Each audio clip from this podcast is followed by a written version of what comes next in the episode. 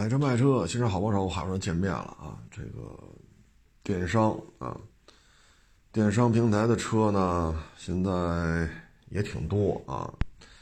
因为这就有这个高管啊，跑我这小作坊里跟我聊了。你看我们，我有一百万辆车，在售车源啊，所以车是天亮的啊。但是这车呢，没有一辆是他的。因为他的玩法呢，就是拍照片上传，啊，他给你承诺这个承诺那个，反正能不能办能能不能办到啊，咱不知道，反正承诺了。然后你要买呢，他得提点，啊，是多少个点？嗯，然后呢，就有这网友找我来，说我在平台上看一车，你呢帮我验去，然后我不去，我在边上看着。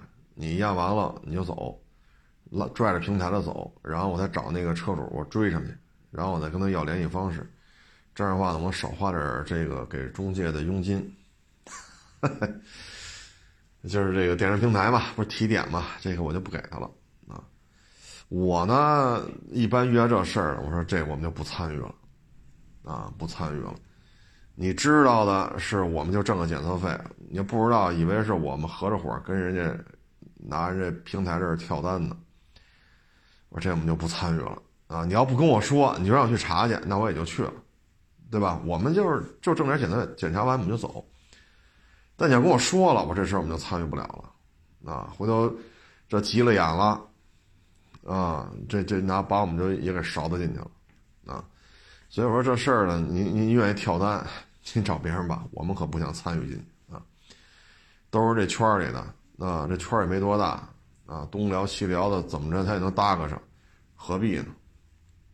啊，你可以不认可平台，你可以指责他，你可以说他这么这那，但是你不能说就去跳单去，啊，你对他有各种不满可以说，但你不能说就这么一辆一辆的跟人家玩跳单，啊，嗯，这个就是两回事儿，啊，这就是两回事儿，啊，所以。呃，您愿意怎么弄是您的事儿，我们可不愿意参与这些，啊，嗯，平台，哎，反正现在也不好过啊，裁员、闭店，呃，融资也很困难，然后这个业务卖了，那个业务卖了，然后回笼现金，啊，所以平台现在这个经营状态是很差，非常的差。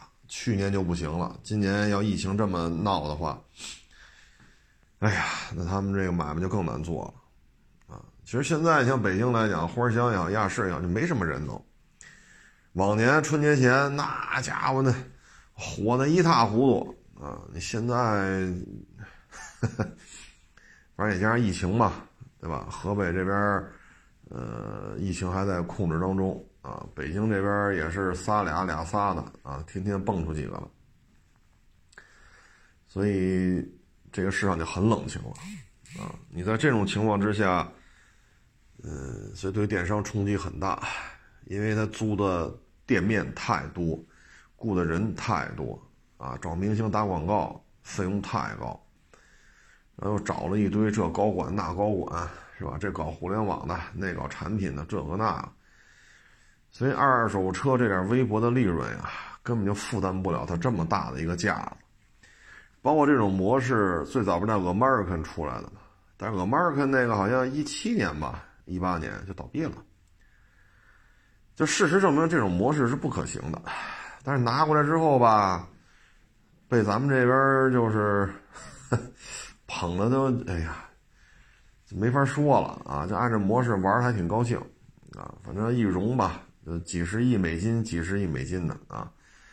当然了，不是一次啊，A B C D E F G 啊，勾嘎的 K 啊，一轮一轮的融啊，融到最后几十亿美金了啊！反正自己不白忙活哈。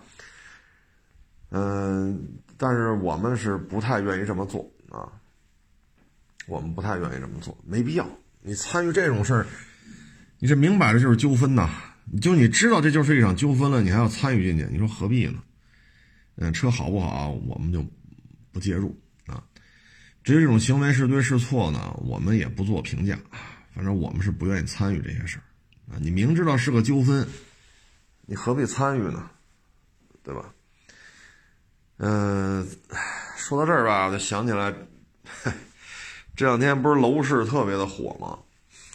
嗯，现在呢就有一种新的玩法，也是跟传统的蓝链接呃蓝蓝中介绿中介发生了激烈的冲突啊。蓝中介绿中介呢是目前两大呃两大二手房中介吧啊。现在这个出现的纠纷在于什么呢？都到法院了啊，开始诉讼了，就是蓝中介或者说绿中介去诉讼这个买房的啊。你比如说啊，就是一千万，你在深圳，啊，或者在上海，这真算不上豪宅啊。以深圳和上海的房价来讲，已经比北京贵了啊。北京之所以房价，呃，也不是说没有贵的啊，说北京房价是不是全五六万呀？那也不能这么说。北京呢，主要是地儿太大，啊，北京这个行政区划的面积要比深圳和上海加一块还要大，啊，所以呢，你像。房山，啊，密云、平谷、延庆，啊，这有很多二字头，还有很多二字头的房子，所以这些基数在这儿呢。啊，你说你说三环、四环或者中关村、五道口是吧？呃，这也有特别牛的房子啊。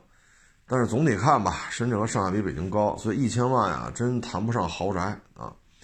他呢，通过中介他去看啊，比如这房子一千万啊。那现在这个蓝中介和绿中介呢，基本上二点五、二点七，啊，那按照他那个纠纷的案例呢，是二十七万的中介费，就一千万的房子嘛，啊，那看完之后呢，什么都行，但是呢，他最后没通过这边买，他找的是谁呢？找的是这个做二手房的这个大 V 啊。这样的话呢，通过他来买呢，人那边要五万，就帮你把这房子所有手续跑完，啊，五万块钱。这边呢是要二十七万。那作为买房子来讲，那肯定找这找这个当地的这个二手房大 V 去买去，对吧？谁跟钱有仇啊？一下差出二十二万去，就是过个户嘛，啊，房产过户啊。然后呢，这就产生了一个比较激烈的冲突，啊。这个最后就是走到了诉讼的这个程度，这里边呢，我想说的是什么呢？就是，第一，你二手房中介的成本啊，确实有，啊，但是你是否要达到一千万收二十七万的这个状态，啊，嗯，一个五六十平米的门脸房，啊，十个八个的销售，啊，一个店长，啊，再有一两个内勤啊。所以这个店呢，人员规模大致就十五个，啊，一个五六十平的门脸房。嗯，你按照深圳和上海现在恨不得把房给买干净了，都到这种程度的话，那您这一家店，咱就不说上海、深圳的这个地区了，以北京为例吧。你比如说史家胡同，这是一学区，啊，你包括西城。东城海淀，就咱们老说嘛，中关村一二三，清华附、人大附、北大附，像这些特别牛的啊，还有能够直升四中八中的啊，这个是在西城西环城根儿啊，西城区环城根那一片像这些学区房，那很好卖，只要出了有人要啊，这这您放心吧，疯抢一样。咱以这种核心地段嘛，咱就别说啊，房山那个二手房主，咱不说那个，咱就以这个核心地段。那你一个月成交个十套八套的，好像不是什么难事儿，只要你有房源就能卖出去，对吧？像什么荣丰二零零八什么的，哎，是叫什么来着？你瞧我这名字又又记错了，好像不是那小区。前两天说来着，四十多平卖一千万，叫什么来？蜂鸟社区啊，对对对，你看脑子也不好使了啊。说八个月之前蜂鸟社区四十多平八百，现在还是这面积一千啊。所以这房子很好卖，不好卖它能这么涨吗？那你假如说您这一个月啊，您二十七万的佣金，咱都按一千万算啊，你十套就二百七。那你在这个地段的话，一个六十平米的门脸房，您一年的租金也过不了一百万啊。大几十万也就这样了，十五个人，你这个不开单也基本就是个底薪啊，一两千块钱啊，几个月不开不开单就走人，所以人员开支呢也不算太高啊，所以您这个一单就拿二十七万，十单就二百七十万，你这二百七十万。你这一年的运营费用都出来了，而且还有利润，而我说的只是一个月，那你十二个月的话，二百七十万乘以十二，那您这一家店的佣金的收入就要超过三千万了，啊，你就是说你这个皇城根啊，中关村一二三，史家胡同，你就说这个租金很高，六十平米铺面房用得了三千万吗？用不了吧？咱说一百万是不是就已经相当给的价相当高了呀？啊，就是你的佣金是否要收这么高啊？这是一个最核心的问题。就是你要不收这么高，不也就没事了吗？是不是这道理啊？你说我卖不了十套，那你卖五套，对吧？二百七十万挣不到，那砍一半，对吧？一年三千万挣不到，挣一千五百万。那您这六十平米铺面房，您说一年租金能给你多少？十五个，十五个员工，不开单就是底薪，仨月不开单，基本上就走人了。这还是二手房，你还有二手房租赁呢，租赁你还要抽，你还要抽成呢，是不是这道理？您二手房的交易啊，这种房屋租赁的交易，您这个，唉。就是我个人认为啊，是收的有点高，啊，收的确实有点高。所以呢，这个就是你的，这说什么好呢？你比如说，这个黄外卖和蓝外卖，就是送外卖嘛，黄外卖和蓝外卖。你看现在形成垄断之后啊，现在就是抽点要抽到二十八，也就是说呢，你掏一百块钱买一份外卖啊，他要抽二十八块钱。你出的钱，人家那边房租、人工，啊，煤气、水电，人家买的料、主材、辅材，包括餐盒、塑料袋都是人家的，然后相关的税费人家交，库嚓库嚓做出来，然后送这个份外卖的也不是你这儿的人，啊，然后人家送一单挣几块钱，啊，人家要死了的话赔两千。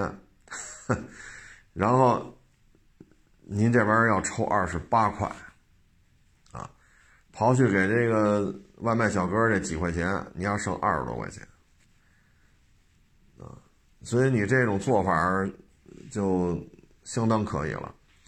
有些小的城市啊，四五线城市，他就有的人动这脑子，那不行，我就做我们这城市。我假如说我们这城市一百五十万，我就做我们这一百五十万的一个外卖系统呗，做个 APP。这没问题，没问题，你做呗，做完之后，对吧？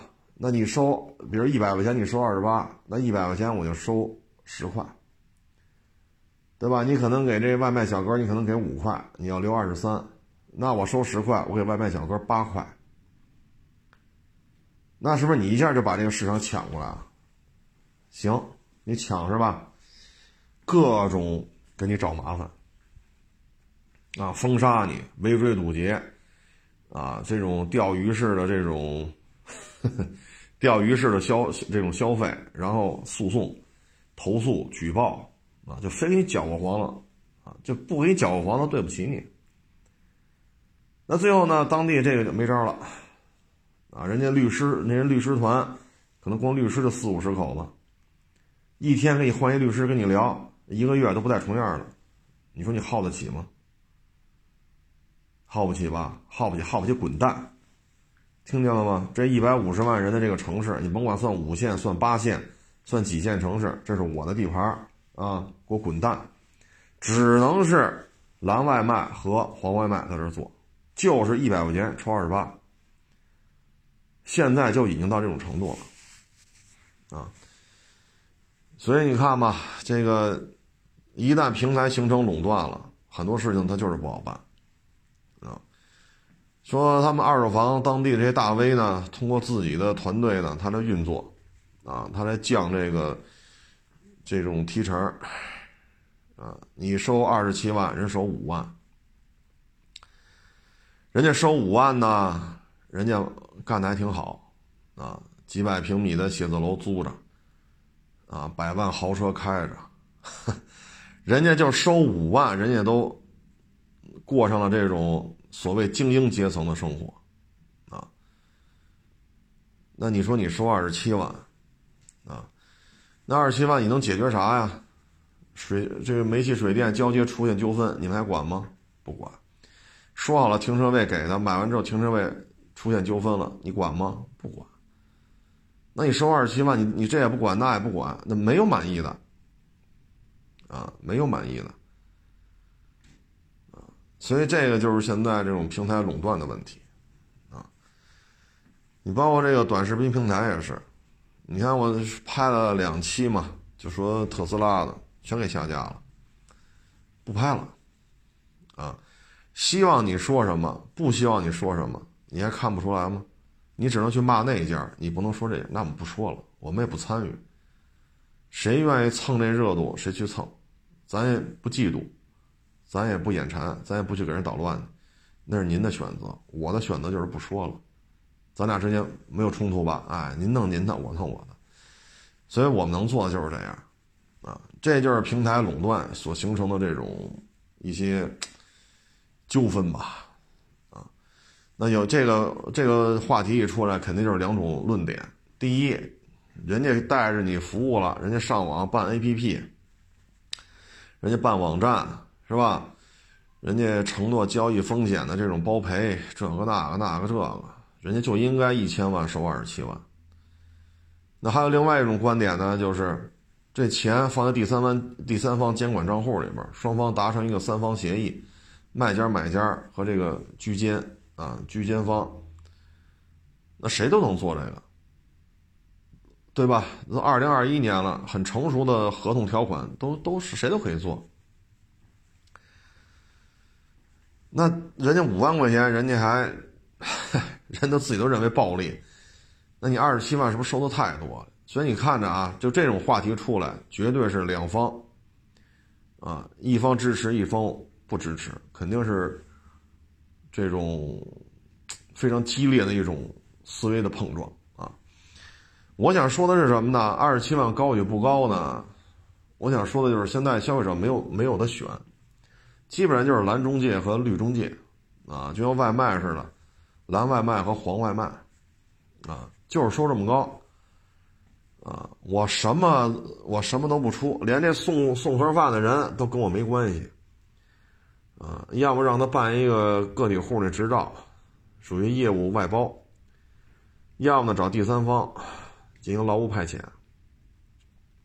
所有的。牵扯自己的可能的风险都推得一干二净，然后提点提的如此之高，一百万的不什么一百万，就一百块钱盒饭提二十八，啊，呃，如果别人要介入呢，就封杀，就捣乱，钓鱼式消费，各种投诉，啊，弄死其他试图进入的竞争对手，啊，唉，那最终你发现消费者得到什么呢？对吧？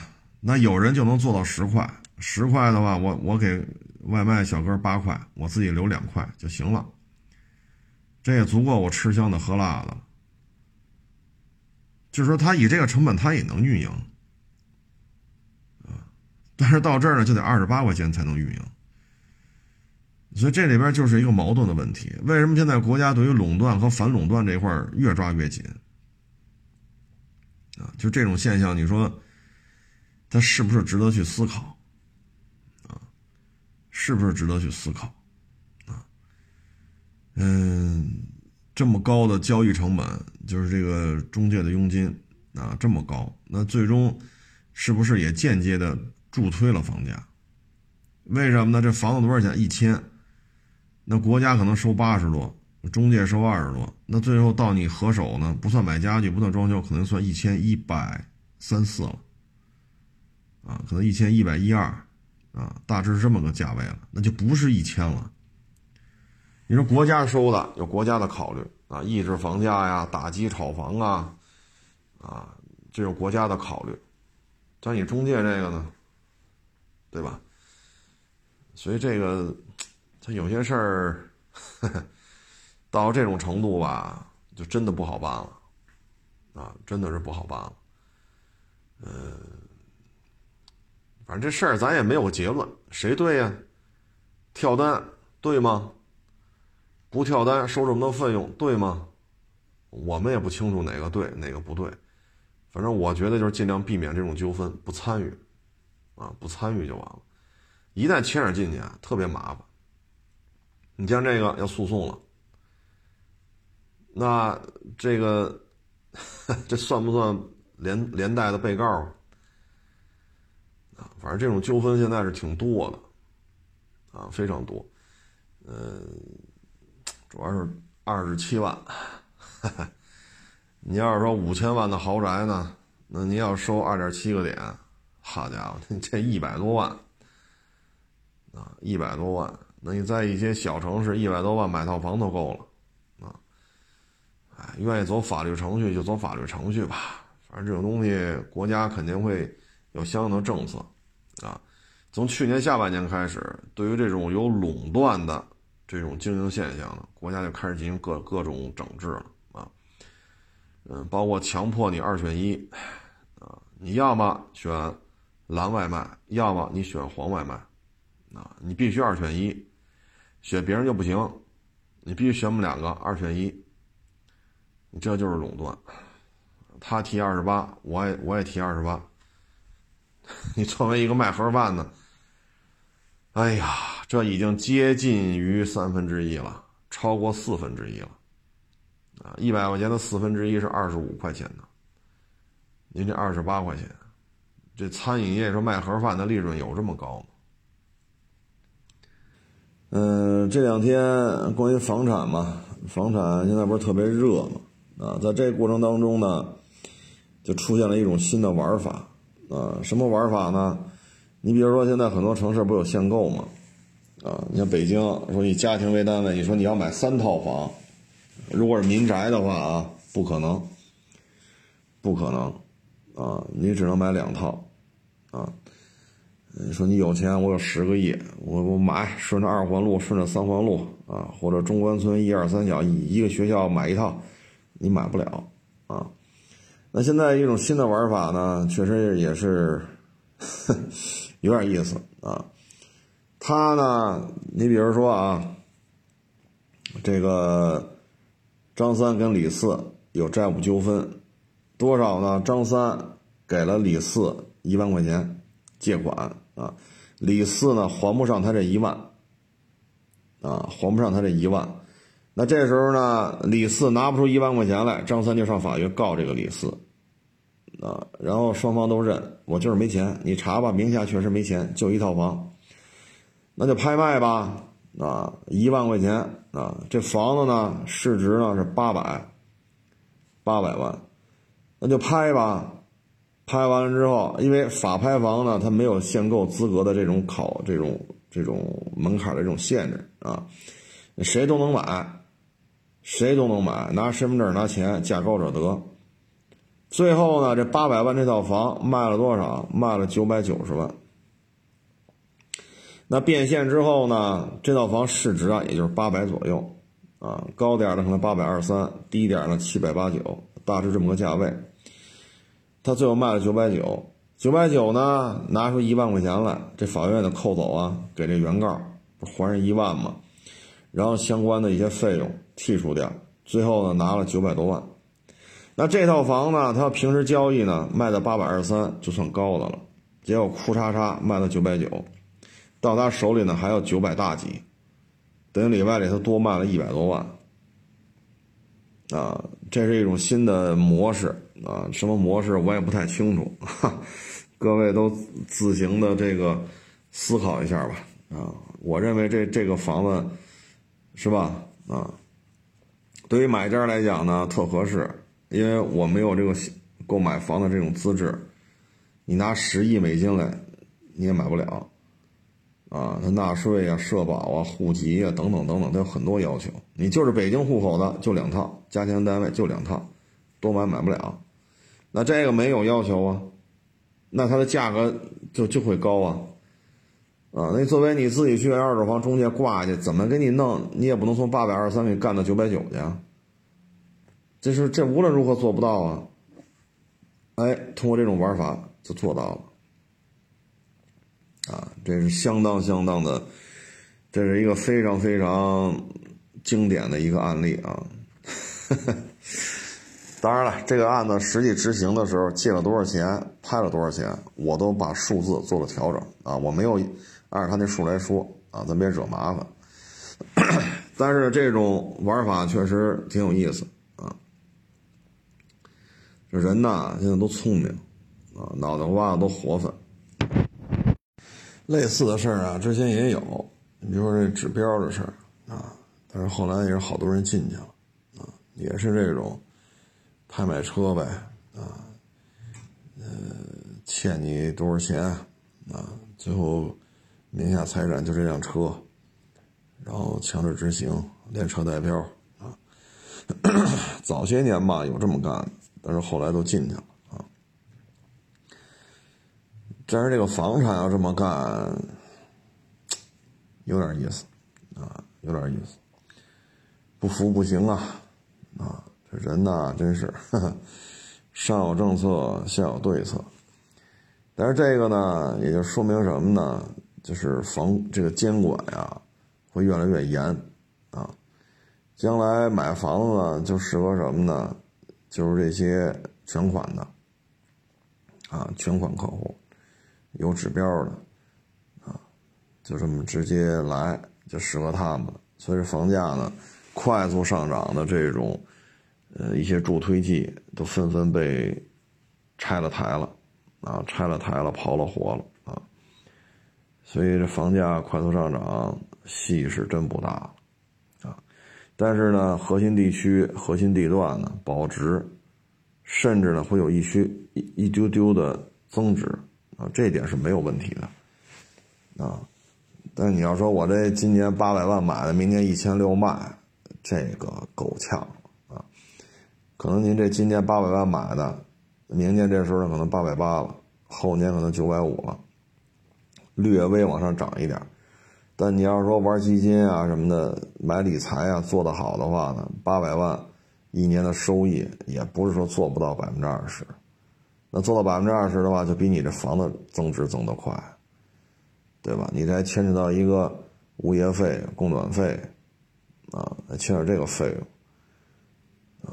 所以这个，嗯，可能目前看吧，这就是一个保值的一个手段，增值的话可能就不是那么的明显了，啊，大致这么一情况。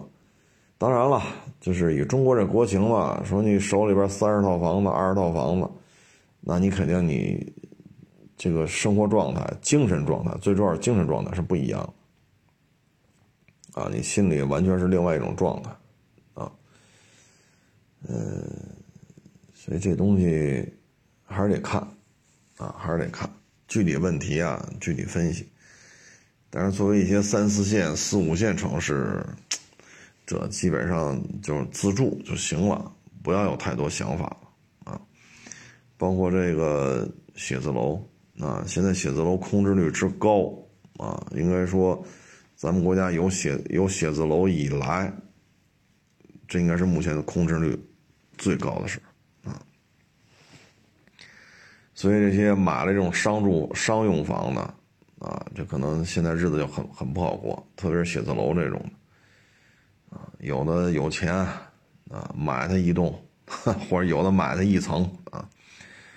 现在呢，主要的问题在于什么呢？第一，这种商，啊，跟民宅相比，它加了一个商字，商商业商用的商，加这个之后，流通之后完全不一样，它跟民宅流通完全不一样，啊，所以这就是交易就会有另外一种玩法，就不太受人欢迎了。第二，你的持有成本高，最起码水电什么的都不一样，跟民宅不一样，啊，第三呢，就是疫情防控已经一年了，从去年那时候到今儿，所以很多公司，包括很多个人，啊，很多工作室，大公司、小公司，他发现，第一，很多业务可以实现网络网络化，我不需要租这么大的写字楼，可能原来一千平米，但是我看好像这一年下来，好像六百平米它也够啊。因为有些事儿可以通过网络来解决，没有必要租这么多地儿。你在家也是干，我给你开这个工资；你在这儿干，我也给你开这个工资，你也是这么干。但是这写字楼的费用可是不一样的。你家待着，我这写字楼可以少租一个工位啊。那你上千平米的话，那可能现在六百平米就够了。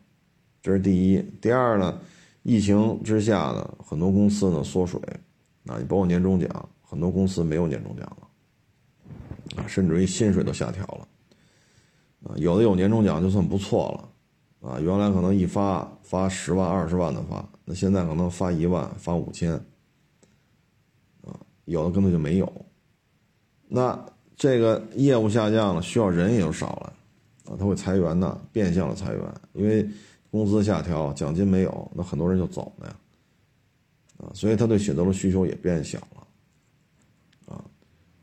所以现在呢，就是对于写字楼的这种高大上啊，可能是什么东西都往上努的时候啊，都往上高速发展的时候，写字楼那真是非常非常需要的啊。早期呢，可能城市名片、城市形象，它也需要大量的写字楼，那现在是过剩了啊。主要这么几个原因，第一就是互联网可以减少办公场所的这种需求量啊，经济面经济面就这样，公司业务缩水。第三就是供大于求啊，很多时候呢，你会发现一些公司什么，他更愿意去租，他去，比如说大平层，啊，我去塔楼里租一个二百平米的，啊，它的费用呢要比写字楼低，水电什么的也便宜，然后呢，它有一些配套配套设施，比如说有厨房，啊，有浴有这个淋浴间，啊，它有一些私密的阳台。你这写字楼很难给你做到这个，很难。咱不能说没有啊，他感觉这样更舒服一些，啊，生活品质更舒服一些，有的呢去租这个大别墅了，啊，客户一来可能更有品位吧，租一个六七百平米的，那也比那写字楼，啊，整体这种给人感官不一样，啊，所以现在写字楼空置率又很高。啊原来说一铺养三代，现在真是得个案分析了，不能说这个说法百分之百错，那最起码不是百分之百正确了，啊，一铺养三代，现在主要是电商，啊，做实体经营为什么难呢？门脸房交不交钱？我就问您这一句话，你做实体需不要门脸房？经营场地需要不需要？需要，你就得商业用地里面去考虑。啊那你这个就是费劲，成本就是高。但你要做电商呢？你看我认识很多网友啊，跑这聊天了，人家做服装的啊，或者说做一些其他的，人做电商，人你看我们附近天通苑、回龙观，人家在这边租一个三居、四居，或者说复式，啊，一百多平，一百大几十平，人家租这么一个，然后在里边可以生活，可以工作。可以有那种拍片的房间啊，尤其是服装什么的，需要模特来拍拍照片，然后人家两口子可以在这住，发货呀，呃，订单呀，拍照啊，等等等等，全在这儿。人家成本就可以做的很低啊，对吧？你住你在回龙观，我旁边天通苑啊，回龙观离我这远点你比如天通苑，你租一个一百五六十平的，啊，或者一百三四十平的。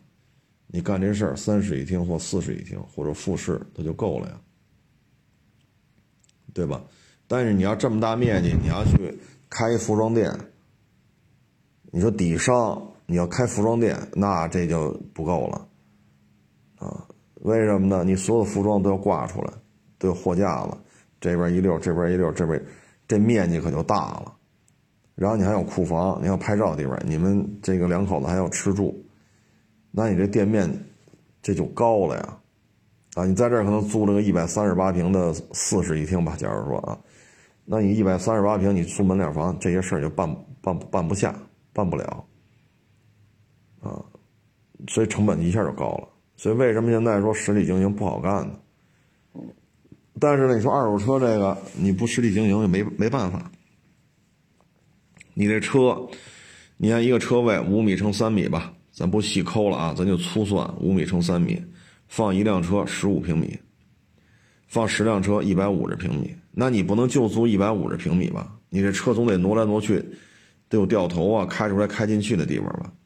你还得有办公室，所以你要放十辆车，那至少至少连办公室都算上，你怎么着也奔着二百多平米，啊，二百多平米。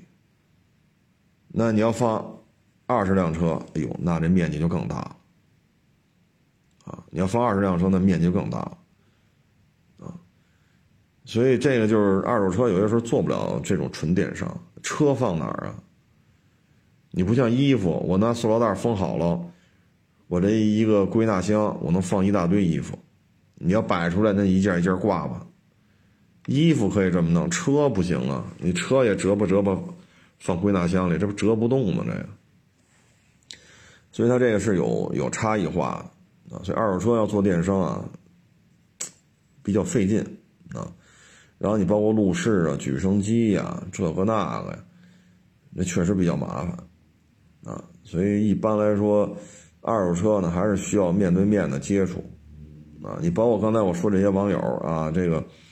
其实你只有见面聊，你只有来到我店里咱聊，你到底要买什么车？你老微信你一句我一句，这沟通起来就是费。你来我店里咱聊，你到底要买什么车？你家里是什么情况？你买车干嘛使？你上哪儿上班？上哪儿住？怎么怎么个路况？你只有当面聊，我们才能弄明白。你否则的话，你老让我们猜，你买什么车呀？合适的就行。那你要买什么样的差不多就行。你花多少钱呀？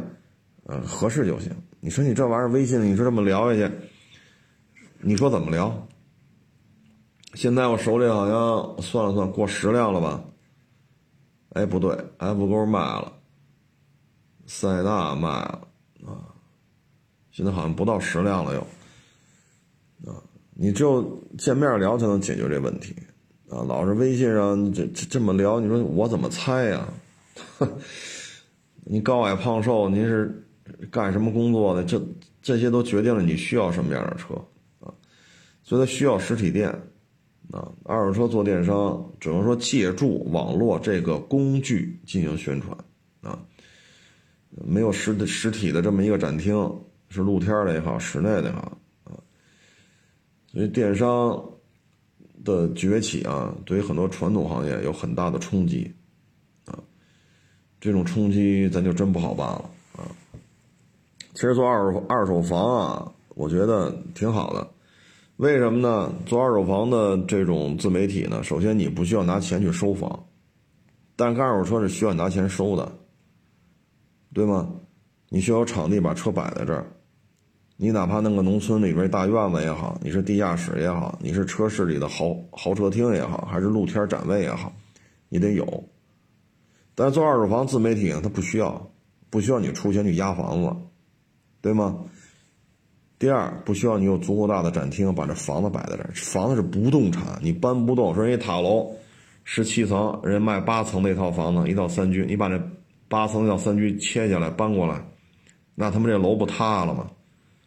所以他不需要啊，他只要把图纸拿过来就行了。因为一层的这个户型和十七层这个户型完全一样。如果这个栋楼，在这小区里一共盖了十栋，那十栋这十栋楼的每一个这个位置的户型，它全都一样，这个基本上咱都能理解，对吧？所以拿到图纸了，啊，实地去看过了，装修是什么样的，啊，卫生间是什么样的，客厅的空这个空这个空间感和客厅的光线，啊，包括卫生间，啊，干湿分离啊，啊，明厨明卫啊，还是暗厨暗卫啊，还是厨房带带阳台啊？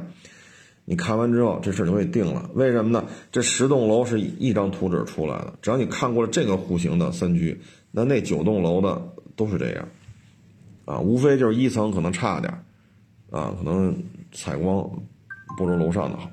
你不需要砸钱，然后呢，你只要有足够的人脉，啊，比如说你跟蓝中介、你跟绿中介都有足够多的合作，你去了可能一千万就不是二十七万了，啊，可能人那边可能让到，比如说啊，我这么一瞎说啊，比如说十七万，那十七万呢，这个时候的这个，因为你老你你从中间你能撮合出很多生意嘛，那可能你还会拿到一些返佣，那这个时候就比较好做了，啊，比较好做了。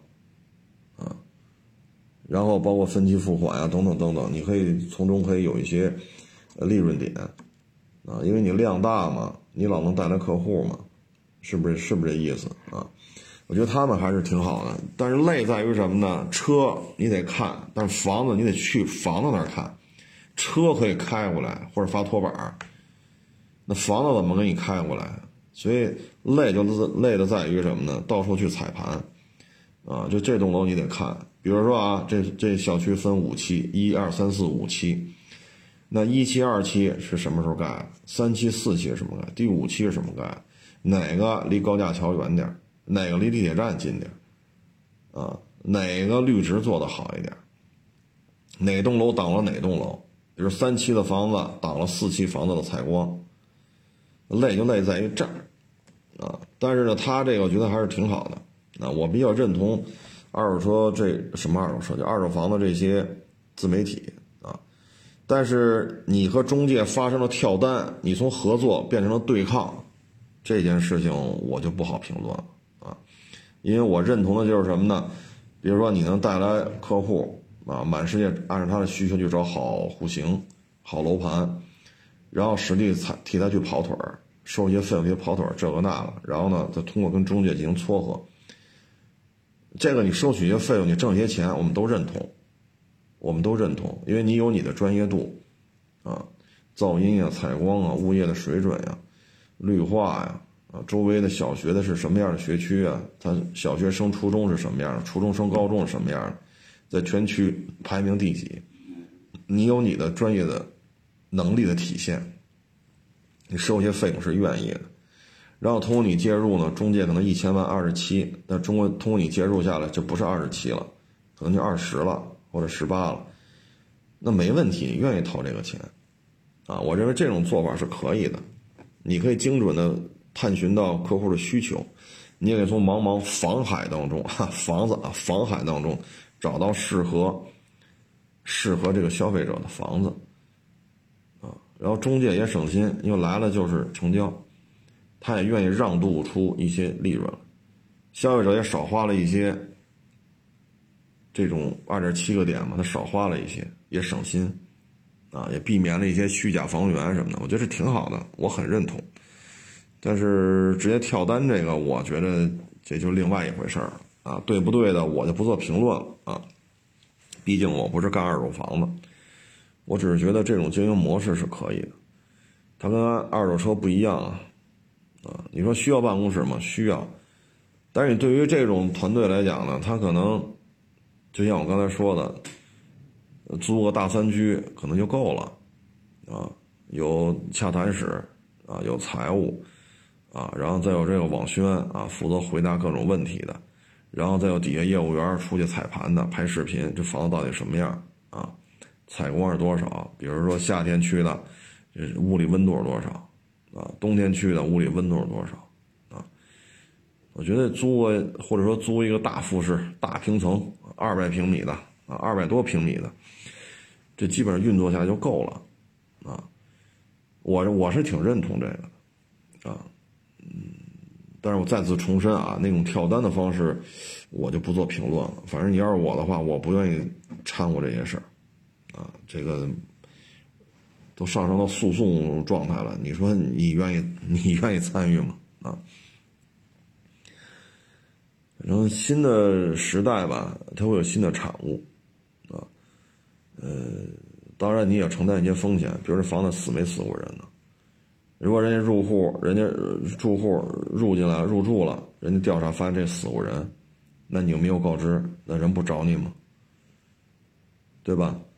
啊。所以这个包括一些抵押的问题，这都得查清楚啊。再一个就是噪音啊，因为咱们原来说过一期嘛，那电梯井旁边的房子，有很多网友说了，我们家买这房子就爱是电梯井，没声儿啊，怎么他那就有声儿啊？说几几年以后的住建委对于呃民宅的新房的这种建造啊，对于电梯井这个噪音震动是有明确技术规范的。唉，这东西说是说，做是做，没办法，国家太大，哈，国家太大，啊，反正它是环保局是有相应的标准的，如果你的震动。噪音超过了标准了，你就可以去法院主张你的诉求啊。反正房地产确实是有发展，尤其是现在进入到了一个二手房的问题。你比如说北京二环、三环、四环，你再找新楼盘，难度太大了，尤其是二环、三环拆不起，拆不动啊，所以就是老楼盘，翻来覆去就是这些老楼盘。啊，你干的时间长了之后，你有一定经验累积了。比如这这个楼盘，一共十栋楼，啊，你卖过七套，啊，有两居、一居、三居、四居，那以后你再去踩盘，你就可以没有那么多的那么多的工作量了，对吗？无非你就看啊，这栋楼是几层的呀，啊，这栋楼几层啊？是，你就没有那么大的工作量了。为什么呢？地下车库什么样？地上车位什么样？绿化什么样？物业什么样？夏天什么样都得，你都你都卖了七套了，你你还不知道吗？所以它是一个经验的累积，累积到一定程度了，你自己就会自己的脑袋里边就会形成一个数据库，你的工作量就会减少。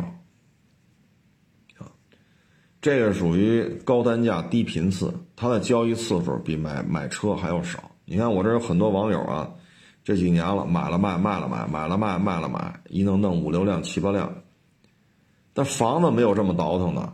满五唯一，就这一条，它就限制你了。五年之内，这房子没法卖，卖的话，损失太大。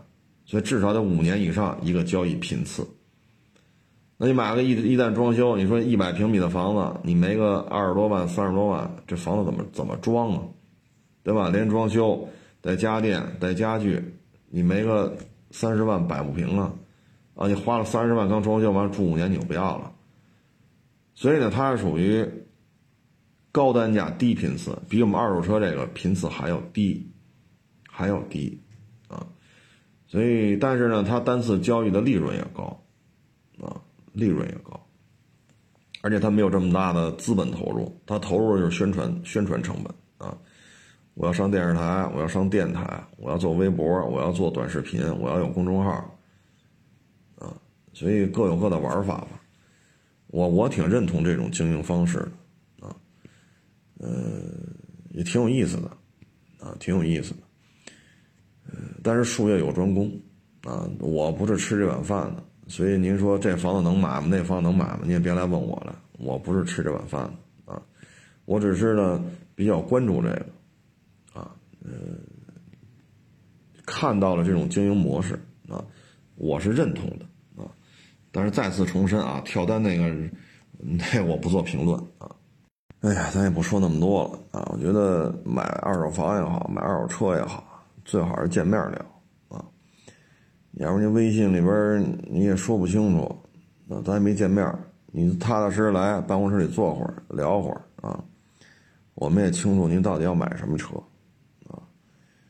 我这没有的车，您说您要买没问题，这车大概是什么情况啊？优点什么？缺点什么？简单的聊聊，这都不叫事儿啊。那你要说微信里边，这个这个也行，那个也行，是吧？一五一六的也行，零八零九的也行。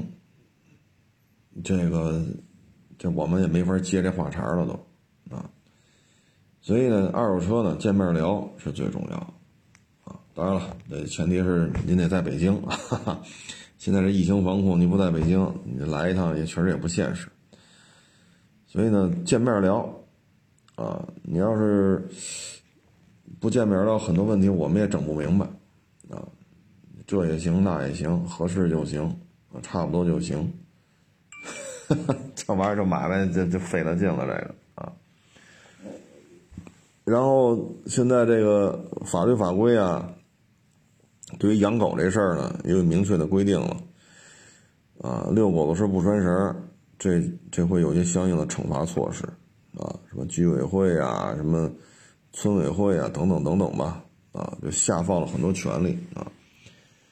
这个呢，你看啊，我我前些日子回家遇见过这么一档子事儿，啊，几个中年妇女啊，比我大点吧，就是退了休那种，抱着那狗，一人抱一条。啊，这说自己家的狗穿这袜子，呃，鞋是叫鞋是叫什么？那说自己家狗这个棉坎肩好，这说自己家狗戴那帽子好。我呢就从他旁边走，他们几个人扎堆儿，我就从那边绕过去，绕过去吧。你说我们我也没跟您说话，我也不认识你，对吧？跟你保持点距离，绕过去就完了。他就说他们家狗好看，你好看就好看吧。哎，他看你过来了吧，他故意拿那狗往你身上蹭。啊，那意思让我看他，就让我们看他那狗身上穿那个衣服，你知道吗？后来我一看，你这狗那哈喇子蹭我衣服上了都，对吧？你狗那个有好多哈喇子蹭我这衣服上了，啊，他还那意思，你看我们家狗好不？我心里话，我也不认识你啊。就是他有时候养狗的这种心态吧，您觉得这这个心态是是有问题的，这个。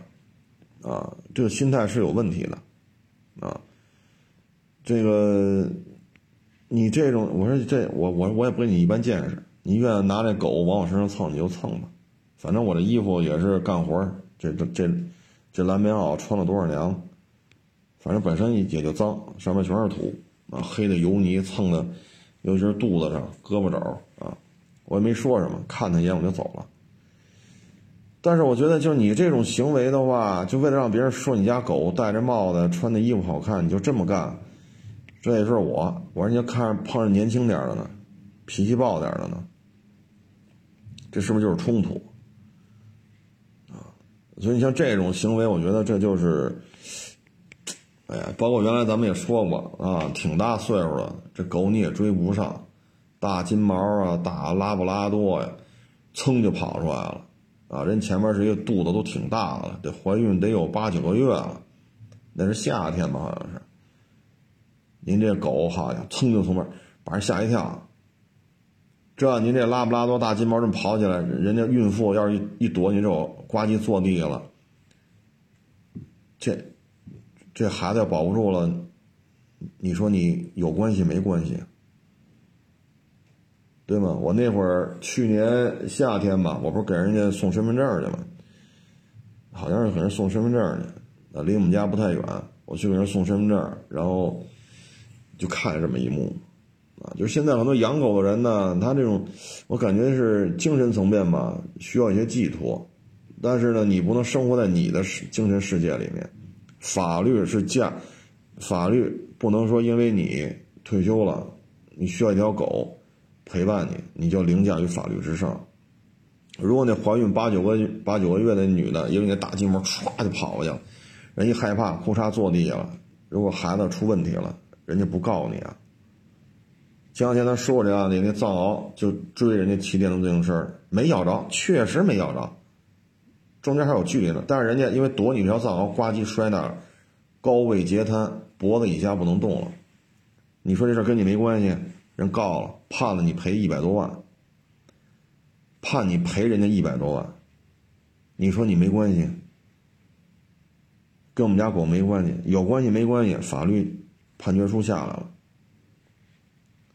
啊，所以现在就是咱们听众朋友们，如果说你家里的父母啊，说咱也没时间陪人家，说养个小狗解解闷儿，没问题，谁家都有老人，对吧？包括我也在内，每个人都有老的时候啊。但是呢，这个一定要记住，养一条狗，它有可能会给你带来很大的麻烦，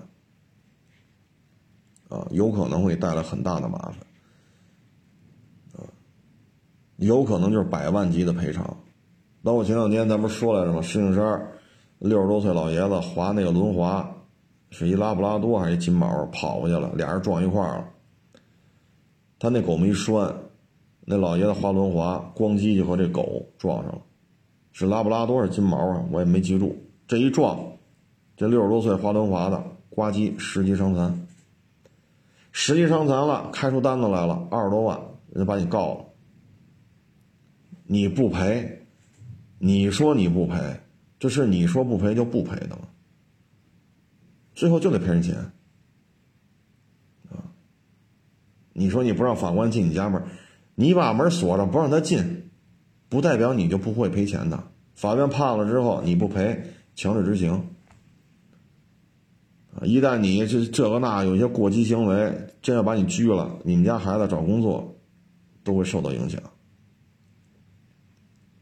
所以那法官说的很清楚嘛，你拴上了，他和你这狗撞上了，这是一个性质；你没拴，他滑轮滑和你家狗撞上了，这又是一个性质。哪怕都是十级双十级伤残，那法官说的很清楚，你没拴，人证物证监控都证明你没拴。没人逼着你不拴呢，你自己把绳子解开的。现在十级伤残出来了，说的很清楚，拴绳子是一个性质，不拴绳子又是一个性质。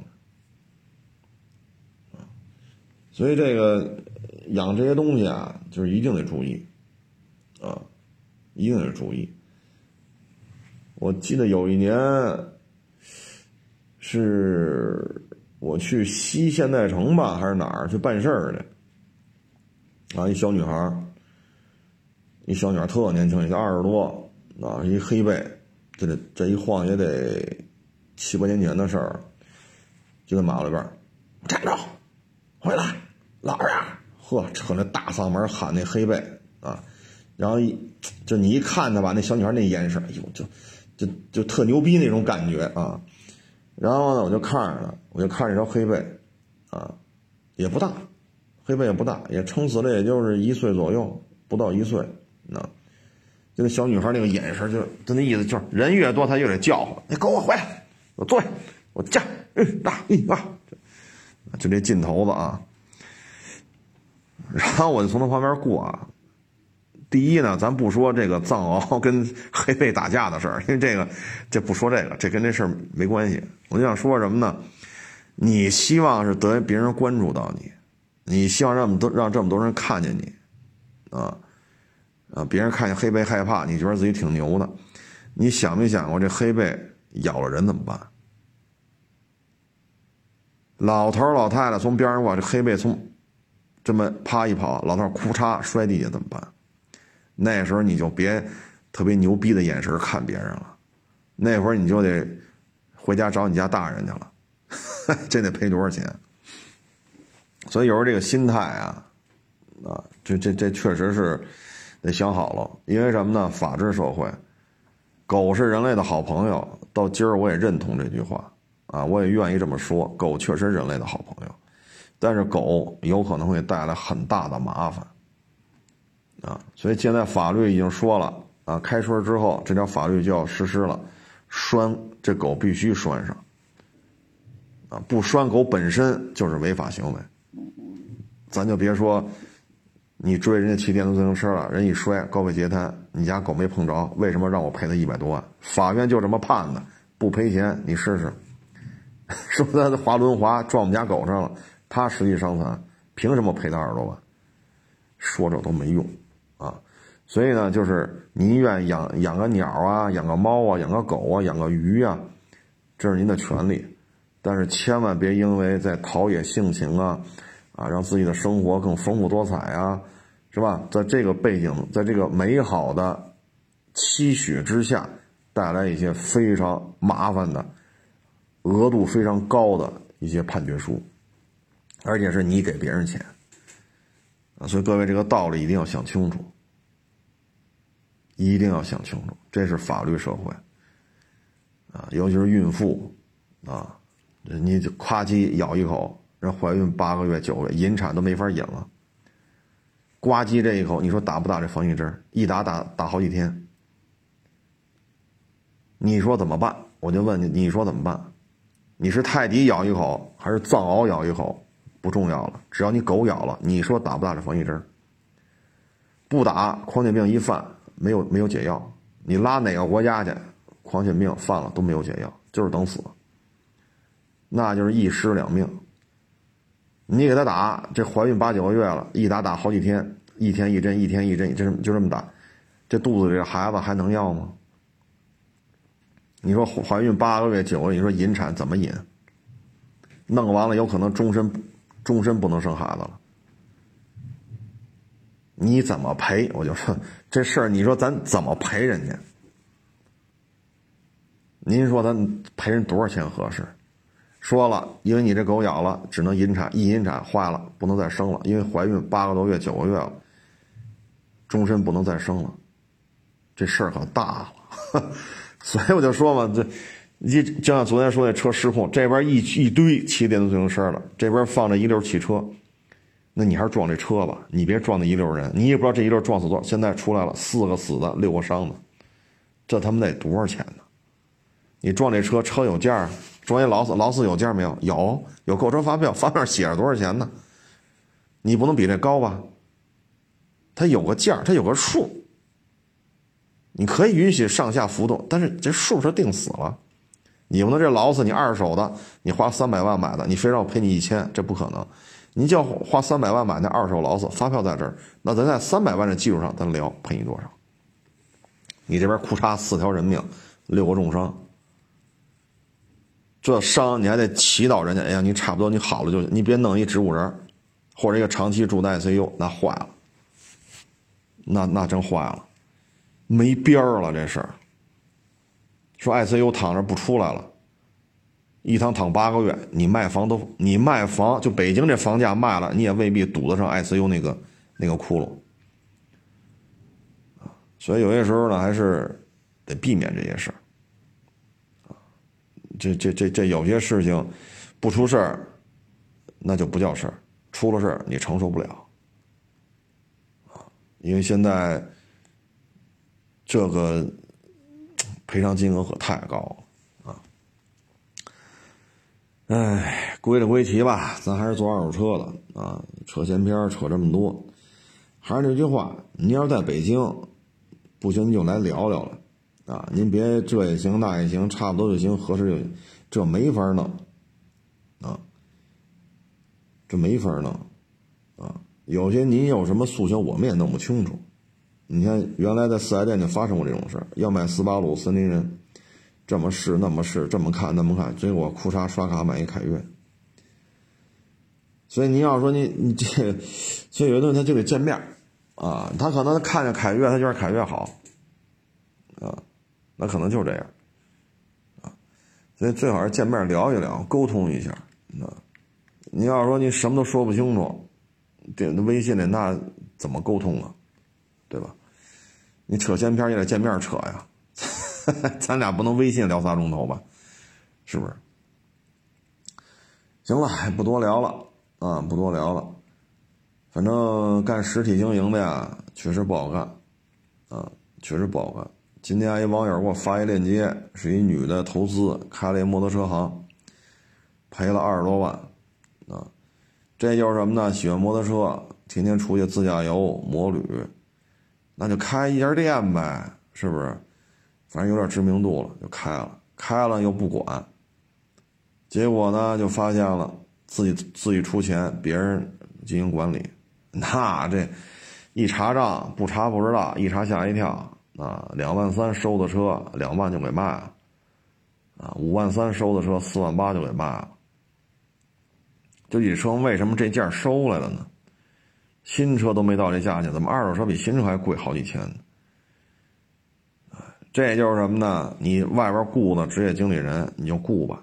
但是有些事儿啊，你只要细去抠去，水清则无鱼，就这么简单。啊，所以你请职业经理人，职业经理人本身的成本是一，水清水浑这里边的，这就是另外一回事儿，啊，说账面还能维持正常运转，那你还可以出去吹吹牛逼。你看没有，二手车我用现代企业管理制度给它进行了管理，你一旦账面都不平了，这时候你要去深究去，你会发现这事儿也不对，那事儿也不对。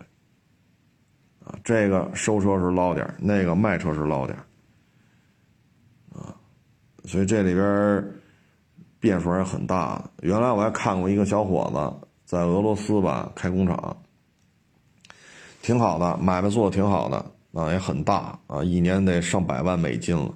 他觉得你看呀，人员到位了，环节打通了，模式成熟了，玩去吧，弄一帆船，环球航海什么这个那，花天酒地，有钱呢，我一年挣上百万美金，我负担不起吗？您负担得起，对吧？您有钱，我们穷，干了出去玩了半年，再一回来坏了，怎么亏这么多呀？这时候你再说往回后找吧，有些事情已经成既成事实了，所以你说做。你说做这个职业经理人，管这管那个，有些时候这个尺度很难把握，啊，很难把握。把握的好行，把握不好，在利利益面前，你会发现有些账啊，你就没法看，没法查。大面盈利就行了。你要说一辆车一辆车去抠去，只要你放手不管，这里边绝对就有，是吧？我也不多说了。就看这女的，这个摩托车行一赔，开了几个月嘛，赔二十多万。唉，我能说的呀，就是做这种实体经营，啊，必须得亲力亲为，啊，不亲力亲为是真不行。啊，原来郭老板开那郭家菜也是，啊，什么海参呀、鲍鱼啊什么的，这种损耗特别的大，啊，为什么呀？这拿俩回家去了，那拿俩回家去了。你拿俩，他拿俩，那那这钱谁来承担呢？那不还是你郭老板的账来替这些兜底吗？啊，行了，不多聊了啊。有什么说的不对的地方，都算我的啊。买车卖车聊啊，这事儿最好是见面聊啊，不见面聊吧也不好办。再一个呢，就是一些过于专业化的车型啊，如果说。你对这车真是一点都不了解，我建议啊，别买，啊，别买。比如说 F 勾这个，啊，视野是受限的。我只要这么一说，就一堆人跳出来说我是傻叉。那问题是我十年前就开这个，就开过啊。然后这收了慢，收了慢，咱也过手过了好几辆了。视线受不受限呀？这东西，是吧？再一个呢，实用性差。它第二排有座吗？有，有门吗？有，但是第二排实用性就是差。第三呢，这个城市里开啊，不是那么的舒适，啊，不是那么的舒适，啊，你还不是有这钱，你还不如买个什么，什么汉兰达呀，探险者呀，什么飞行家呀，啊，什么叉三呀，Q5L 啊，啊，GLC，你还不如买些买些那个车。啊所以你要是说对这一点都不了解，你就最好就别买了，啊，为什么呢？就是买这种车呢，对于越野车都是有所了解，它是有局限性的。比如说这油耗，四点零分时四驱，你非告诉我这车百公里八个油，那你推着吧，你别开了啊。所以过于专业化的东西呢，可能买回去就是一个颜值的问题，啊，如果说自己拿不了主意的呢，你更买不了。交完定金了，回家不干。又找我退了，那别人来看呢，我们给给人撅了，说车卖了。你这里外里弄那么，这买卖没法弄啊。所以呢，就是最好有很非非常强的明确目的啊，然后呢自己也能说了算啊。否则的话，这车我们也不愿意卖，因为你收了你定金，他后边也指不定出什么幺蛾子呢。啊，你你 F 国门都不会开，我收你定金。一万、两万、三万、五万，你刷全款，几十万全刷了，那指不定出什么事儿，指不定会后续还出什么事儿，啊，最好是明白这个的，啊，他知道这个 F 勾能干什么，他知道开起来什么样子，他知道这门怎么开，蠕行是什么意思，他也知道沙漠里是什么表现，啊，这样的话，我觉得可能对于一些有一定啊专业度的车可能会比较合适。啊呃，毕竟小本买卖嘛，啊，这跑这试了，那跑这试了，这我们也承受不了，啊，还有这要把我这所有车都试一遍，你让我们怎么承受啊？我去年四五月份我来了一奔驰 S 原漆，原玻璃原胎吧，好像是奔驰 S，就跑了几万公里，很新，那不也来了吗？我在门口马路边等了他三四十分钟。四五十分钟就那儿等着，他说他就在附近，我也不知道他干嘛去，就那么等着。然后来了，二话不说拿着钥匙叫我开。我说你要干嘛呀？我试驾。我说你别别别，您您下来吧，什么都不问，上来就要试驾，这能让您试吗？后来我说隔壁就是奔驰四 S 店，你要试你上那儿试去吧，那各种奔驰 S 都有，行吧？我们这小本买卖，我也不清楚你要干什么，啊，所以这种东西啊，就是互相理解吧，啊，互相理解。你要觉得我们这儿。不问价怎么了？不让价不能开吗？所有车我都想试试怎么了？抱歉啊，这这我们这儿 弄不了这个啊。说所有车都试一遍，弄不了，啊，这弄不了这个啊。呃，只能说我们穷，这我也没没法说别的了啊。行了，就这么着吧啊！谢谢大家支持，谢谢大家捧场啊！欢迎关注我的新浪微博“海阔试车手”微账号“海阔试车”。